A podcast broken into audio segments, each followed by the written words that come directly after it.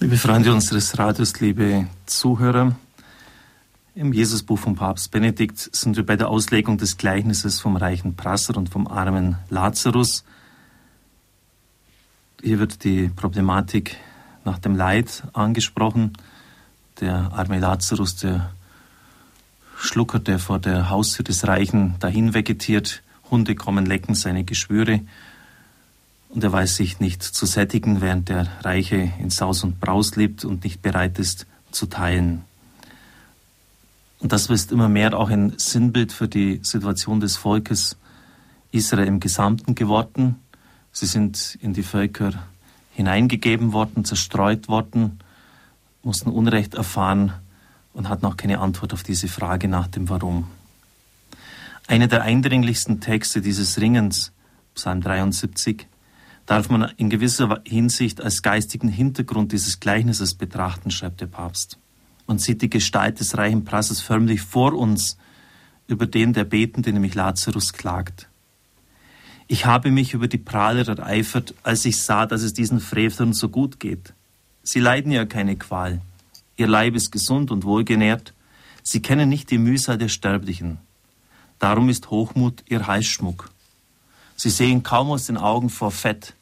Sie reißen ihr Maul auf bis zum Himmel. Darum wendet sich das Volk ihnen zu und schlürft ihre Worte in vollen Zügen. Sie sagen, wie sollte Gott das merken? Wie kann der Höchste das wissen? Der leidende Gerechte, der diese alles sieht, ist in Gefahr, den Glauben an Gott zu verlieren. Sieht Gott wirklich nicht? Hört er nicht?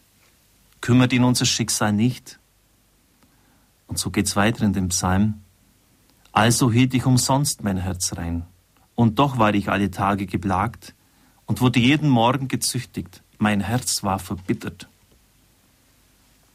Der Umschwung setzt erst dann ein, als der leidende Gerechte im Heiligtum auf Gott schaut und im Hinsehen auf Gott seine Perspektive erweitert. Jetzt sieht er, dass die erfolgreichen Zyniker bei Licht besehen, dass ihre Klugheit Dummheit ist. Diese Art Weisheit dieser Welt bedeutet, töricht und ohne Verstand zu sein wie ein Stück Vieh.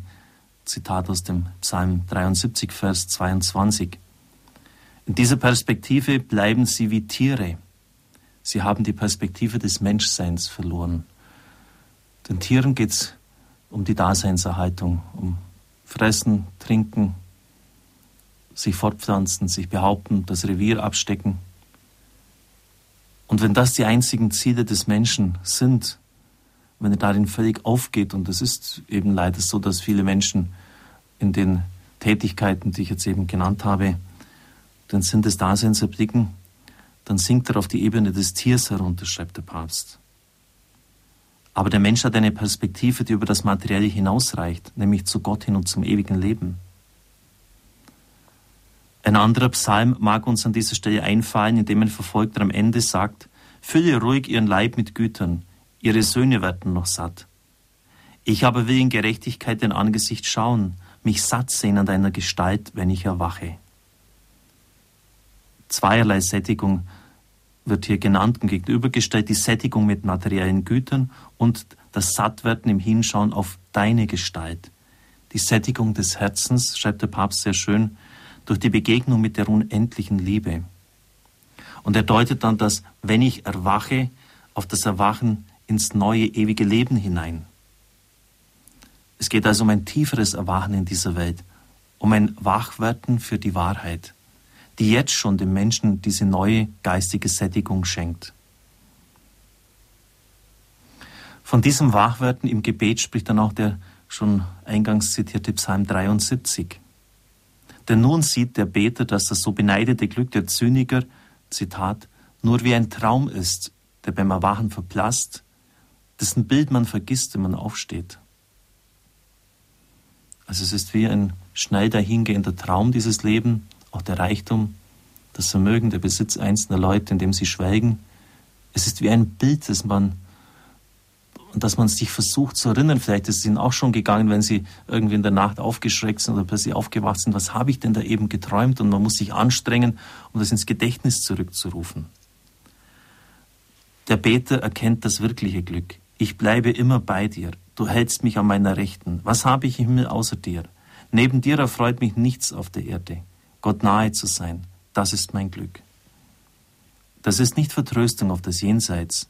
Es ist Wachwerden für die wahre Größe des Menschseits, zu der freilich auch die Berufung zum ewigen Leben gehört.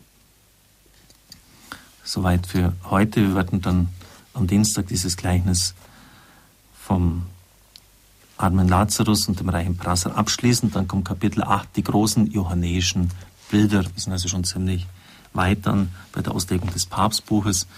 Er hat jetzt ja eine neue Enzyklika gestern um 12 Uhr herausgebracht, habe sie heute schon ausgedruckt. In früheren Aufsätzen hat er natürlich Mannes davon schon vorweggenommen. Bei den Welttagen hatten wir ja das Thema Mutter der Hoffnung.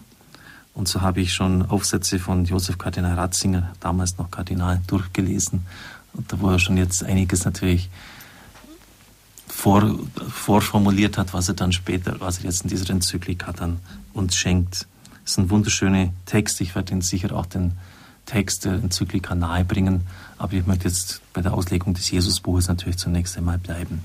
Es segne und behüte Sie, der mächtige Gott, der Vater und der Sohn und der Heilige Geist. Amen. Amen.